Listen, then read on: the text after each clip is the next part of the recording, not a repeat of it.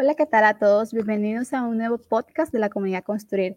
Les saluda María Mel Bacalero, editora de la comunidad, y estoy muy feliz de que hoy hablemos sobre un tema muy importante, Construtech, innovación y tecnología para la construcción.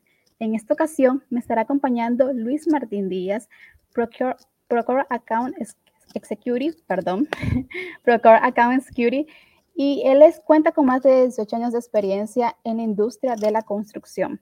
Su profundo conocimiento acerca de los procesos operacionales y sus fallas en los proyectos de construcción lo ha llevado a posicionarse como un integrante importante del equipo de Procore para Latinoamérica. Su trayectoria y su experiencia se ha visto reflejada al involucrarse en proyectos como Salesforce Tower, Apple HQ y el nuevo Bay Bridge, situado en San Francisco, California. Bienvenido, Luis Martín, ¿cómo está? María, ¿cómo está? Muchísimas gracias y muchas gracias por la invitación. Contento de estar así con, ustedes y poder compartir en la medida de lo que podamos expandirnos en el tema el día de hoy. De acá de Comunidad Construir estamos muy felices de tener a alguien de su talla. Sabemos de que usted es una persona con amplios conocimientos y claro, Procor definitivamente que es una de las empresas más importantes de la región, así que estamos muy contentos de tenerlo acá. Este tema que vamos a tocar el día de hoy tiene tantas cosas de qué hablar, pero primeramente quiero iniciar con que la tecnología a raíz de la pandemia se ha vuelto un boom. Sabemos de que muchas empresas del sector construcción todavía no daban ese pasito de, de transformarse o de terminar de hacerlo a nivel de tecnología, pero con todo lo que ha ocurrido de la pandemia, sí o sí tuvieron que hacerlo. Entonces, ¿cómo se encuentra actualmente el sector de la construcción en el uso de tecnologías?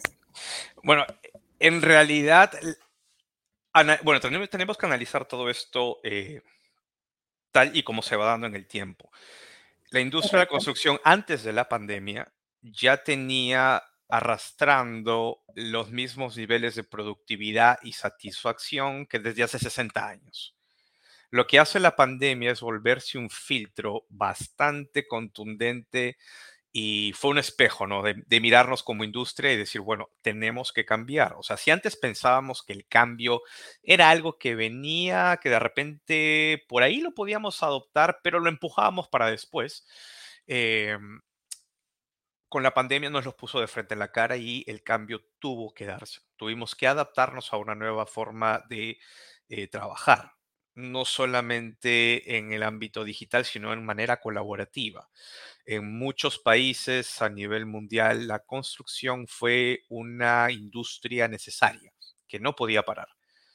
Entonces, tenemos a una industria eh, que en la pandemia probó ser una industria necesaria, ha probado, ha probado ser que es una industria para poder crecer, pero eh, que tiene en el proceso operativo arrastrado desde hace 60 años, es lo que hemos heredado totalmente dentro del problema y que ahora la inclusión no solamente de tecnología, sino también de metodologías de construcción efectiva, ya no es una, es algo que de repente nos gustaría tener, es algo que tenemos que tener.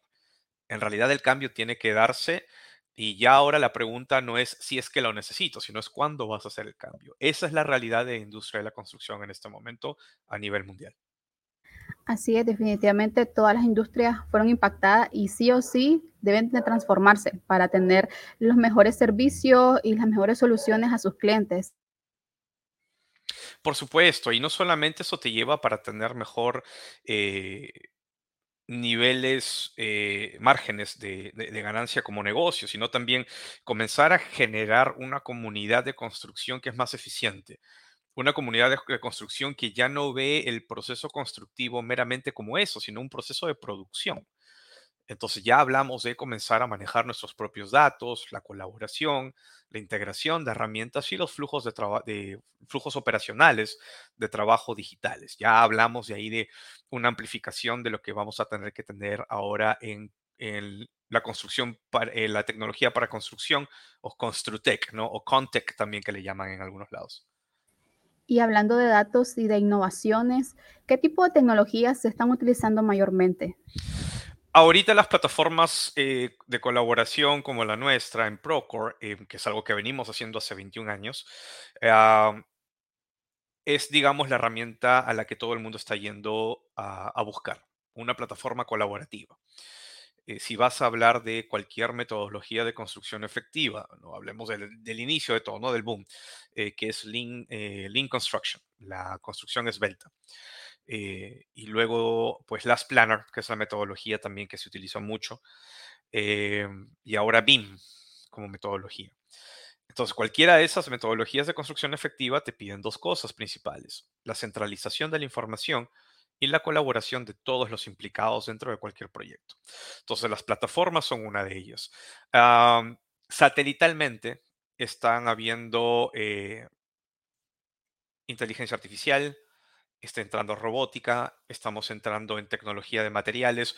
Hay muchos componentes que se están avanzando en este momento el core principal es que podemos desarrollar materiales mucho mejores, más resistentes, livianos, baratos, en fin, el cielo es el límite, pero aún tenemos que ponerlos juntos dentro de un proyecto de construcción. Entonces, no solamente la tecnología es en la parte de materiales, robótica, diseño, sino también en la parte de la ejecución.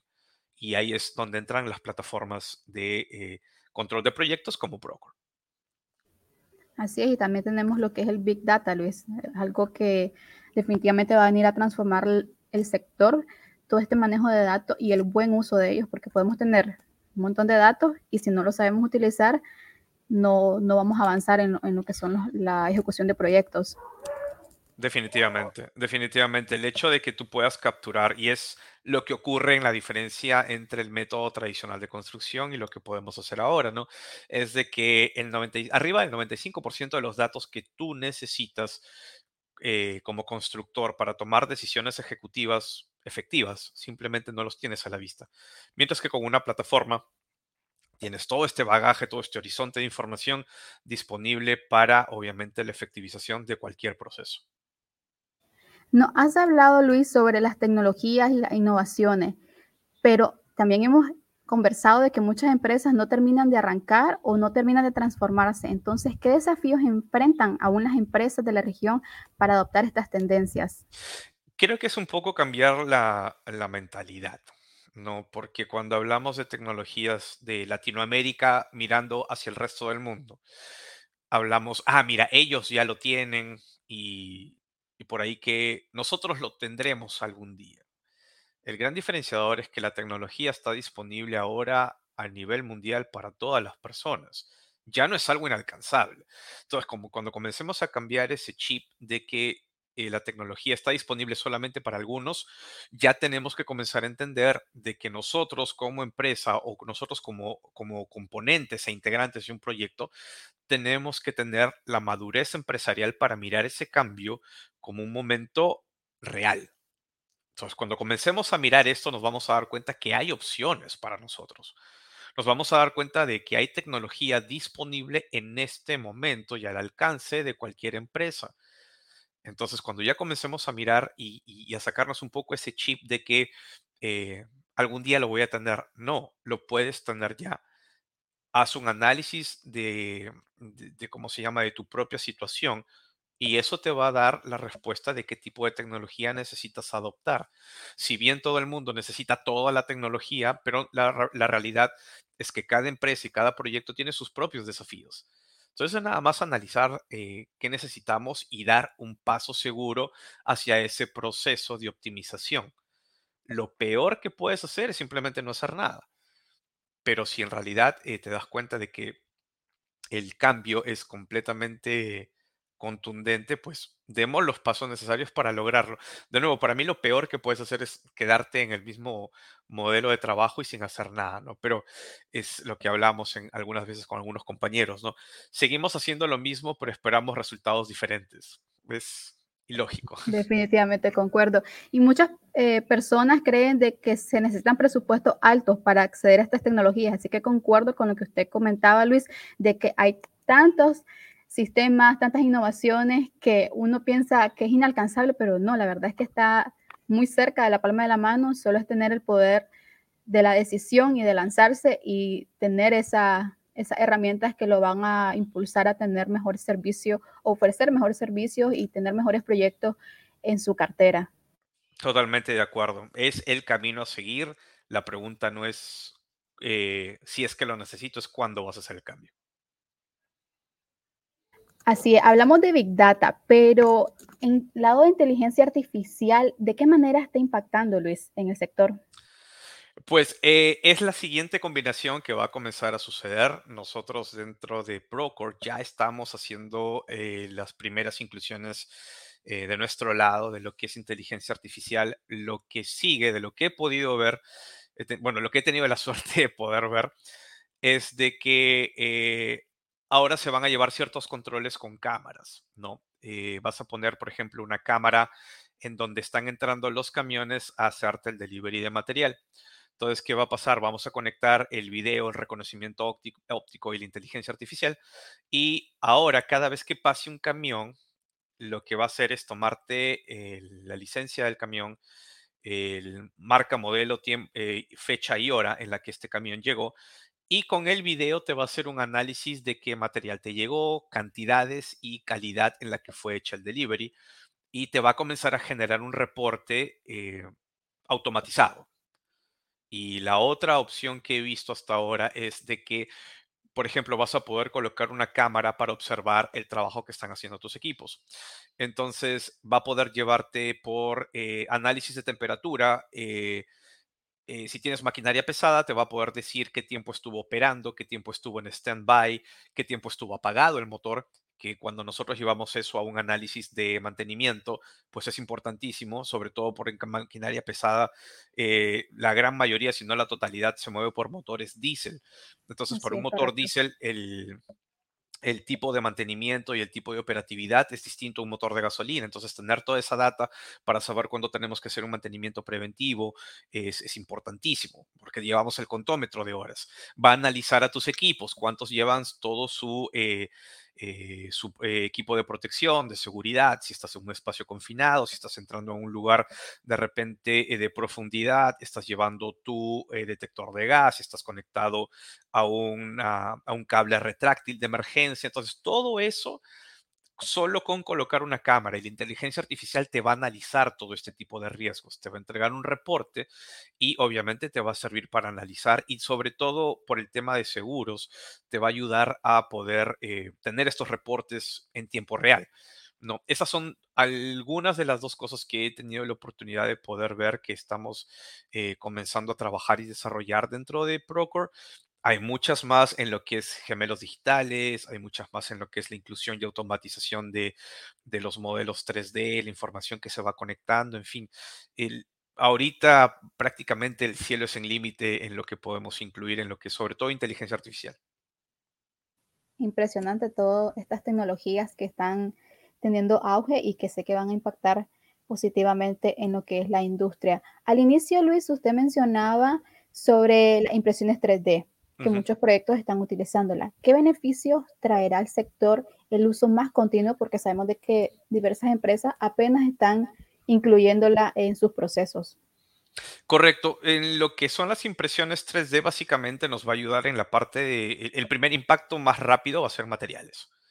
Ha habido un. Eh, bueno, la pandemia nos puso en perspectiva también en lo que eran materiales y materiales alternos para poder eh, construir en, esto, en estos tiempos se ha orientado un poquito más a lo que es construcción modular, pero en realidad funcionaría pues para cualquier tipo de proyecto. ¿no? Eh, el primer impacto más rápido sería en la parte de eh, material. ¿Con qué vamos a reemplazar? Eh, ¿Qué tipo de densidad necesitamos para reemplazar ese tipo de pieza? Elasticidad, densidad de material, porosidad. Eh, todo esto lo podemos poner dentro de una impresora que ahora las impresoras 3D vienen en distintos tamaños, colores y sabores. Entonces, tranquilamente te puedes crear alternativos al material inicial que estabas teniendo. Pero obviamente su aplicación va mucho más allá de eso y pues creo que se está comenzando a explorar esto como una alternativa inmediata a, la parte de recursos para, materiales.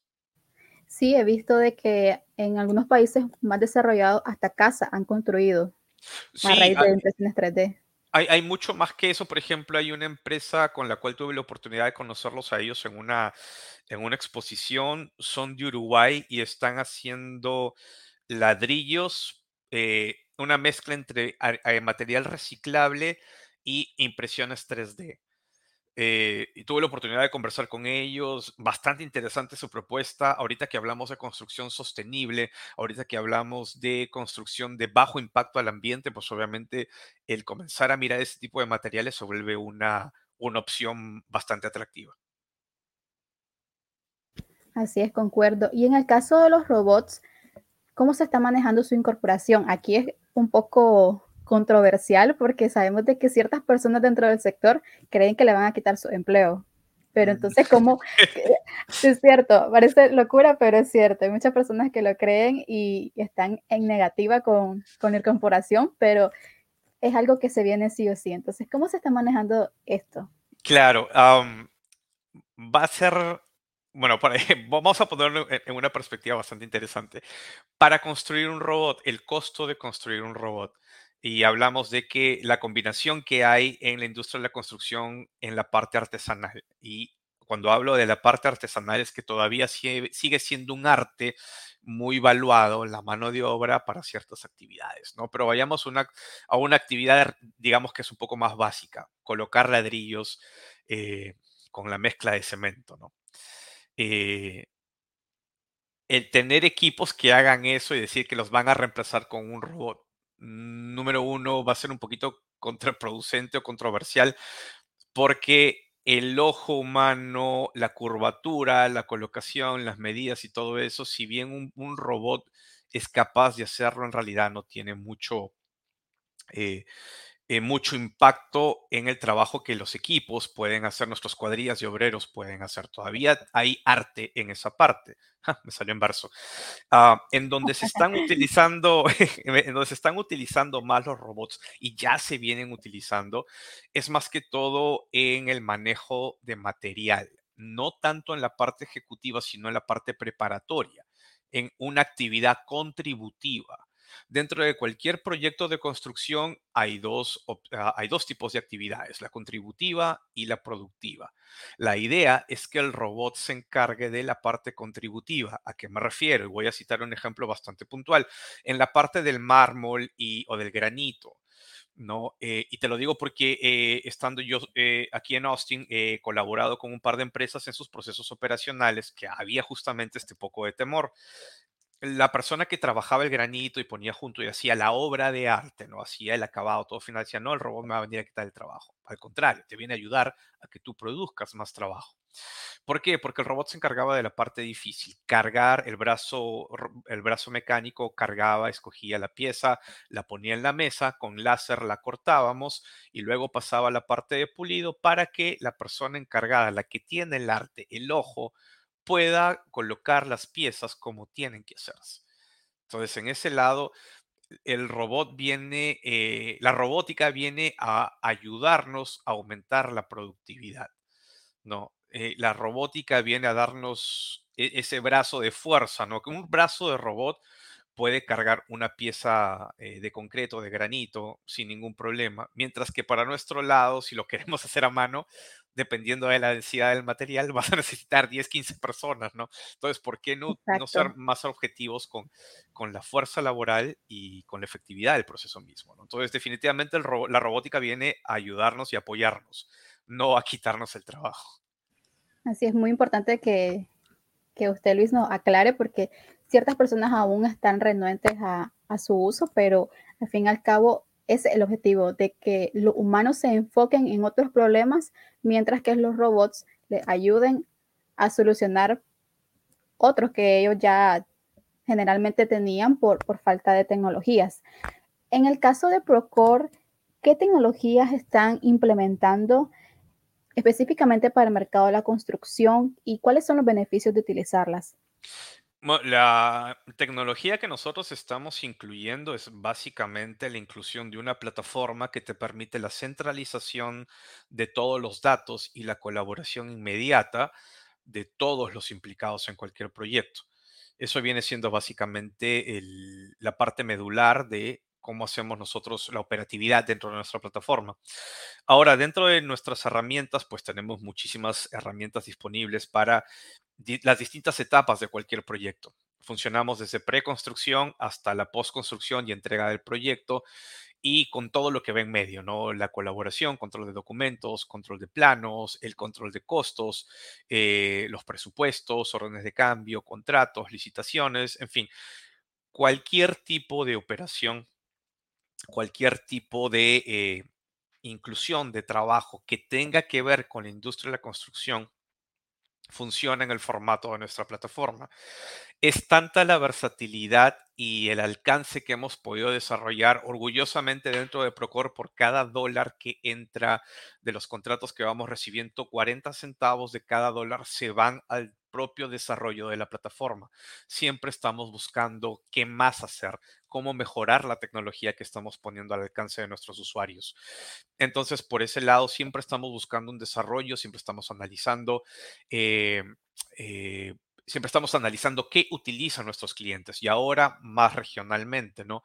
Eh, pues comenzamos a analizar qué utiliza Latinoamérica, hacia dónde van sus tipos de análisis, por qué usan más este tipo de análisis, ¿no? Y hay un sinfín de casos de éxito, hay un sinfín de análisis hechos en español en nuestro website, que es eh, www.procor.com eh, guion, eh, perdón, slash ES por español. Y pues obviamente muchísima literatura, tenemos incluso cursos gratuitos para que puedas entender un poco más sobre cómo logramos hacer esa conexión entre la obra y la oficina, ¿no? Que cada vez que me ha tocado hacer una presentación siempre lo, lo presento como el divorcio más natural en, en la industria, ¿no? Porque la obra va por un lado, el control de costos va por otro lado, y si estamos todavía en el método tradicional, nos juntamos una vez por semana en el, en el Excel para ver cómo va nuestro hijo, que es el proyecto, y nos volvemos a divorciar el resto de la semana, ¿no? Entonces, es un poco así. Usted comentaba casos de éxito. ¿Puede hablarnos un poquito más de, de ello? Hay algunos públicos que están dentro de, nuestro website, eh, como eh, Grupo Gaia, Aireco, en Puerto Rico, eh, Palacio de Hierro en México. Eh, tenemos varios casos de éxito que tranquilamente los pueden visitar. De otros clientes, eh, pues por confidencialidad y porque es parte de nuestro contrato, hasta, que, hasta, que, ellos no nos den permiso, yo no puedo divulgar los nombres, ¿no? Pero dentro de nuestra cartera de clientes y, y proyectos tenemos algunos muy interesantes, algunos muy complejos que por haber estado en construcción, por haber estado, eh, al comienzo de mi carrera estuve también en minería, eh, he tenido la suerte de poder ver la eh, maquinaria, funcionabilidad y todo eso. Cada vez que voy a visitar esos clientes es como que siempre pido que me dejen sentarme en una excavadora, ¿no? Quiero sentarme en la excavadora porque quiero mover tierra también como lo hacíamos antes, ¿no? Pero es, si van a nuestro website van a encontrar varios casos de éxito, cómo empezó, eh, cuál fue el problema y cómo lo solucionamos con nuestra plataforma. Así es. Segundo a Luis que visiten la página oficial de ellos, el sitio web de www.procor.com, la plequita y es por español. Entonces, para que ustedes puedan ahondar más sobre el trabajo que ha hecho Procor en Centroamérica, como sabemos, tienen presencia toda Centroamérica y ellos están adaptados a las necesidades que cada proyecto amerita. Ya para ir, para ir cerrando, Luis, en países desarrollados implementan innovaciones distintas a las que vemos regionalmente. ¿Qué nuevas tecnologías están próximas a ser utilizadas a nivel regional? Bueno, la tecnología ya está disponible en este momento. Lo que va a comenzar a ordenar un poco es cómo la vamos a aplicar. Ahorita el tener los modelos 3D y comenzar a implementar la metodología de BIM como estándar de construcción a nivel mundial. Eh, ya se está dando en Estados Unidos, en Canadá, en Europa. Ahora, dentro de Latinoamérica, los países que ya están mirando el estándar BIM, y estamos hablando de la ISO 19650. Eh, México es uno de ellos, eh, Colombia, Chile, Brasil, Perú están en vías de comenzar a colocar ese estándar dentro eh, de sus niveles de construcción. El resto de países de, eh, eh, de Latinoamérica está comenzando a despertar a ver esta parte. Ahora, ¿por qué? BIM va más allá de solamente tener un modelo 3D. Eh, BIM básicamente te va a cubrir las siete dimensiones de cualquier proyecto de construcción. Desde la etapa de diseño hasta el tiempo de vida y el impacto de un crecimiento de, una construcción sostenible. En este momento, como industria, el tener, eh, el tener el modelo con metodología BIM te permite incluir la cuarta y la quinta dimensión. Es básicamente lo que está ocurriendo en este momento, tiempo y costo. Enlazar el modelo 3D con la composición de cada elemento, tener el costo de cada objeto y el tiempo en el que lo vamos a construir, tener el tiempo en el que lo vamos a comenzar a ensamblar. Entonces, el hecho de tener todo eso disponible ahora, pero, de nuevo, donde se quiebra un poco esta, la efectividad de este proceso, es de que tenemos que ponerlo en manos de quien construye también. Y eso es básicamente lo que podemos hacer, eh, una, de las, una de las versatilidades que tenemos dentro de nuestra plataforma. Como nosotros tenemos el número de usuarios ilimitado, tú puedes compartirle ese acceso, hacer que tu diseñador, que tu grupo de arquitectos, ingenieros trabajen con la gente en obra en tiempo real. Te puedes conectar al modelo y básicamente comenzar a visualizar el trabajo de diseño, pero ahora ejecutándolo. Ese es en realidad el poder de colaboración que podemos tener en este momento. No es algo a futuro, no es una tecnología que se está desarrollando, es tecnología que ya está disponible. Es tecnología que ya si tú entras de nuevo a la página de Procore y vas a Procore Beam, vas a poder darte cuenta que esto no es eh, un sueño o se está desarrollando, está ya disponible.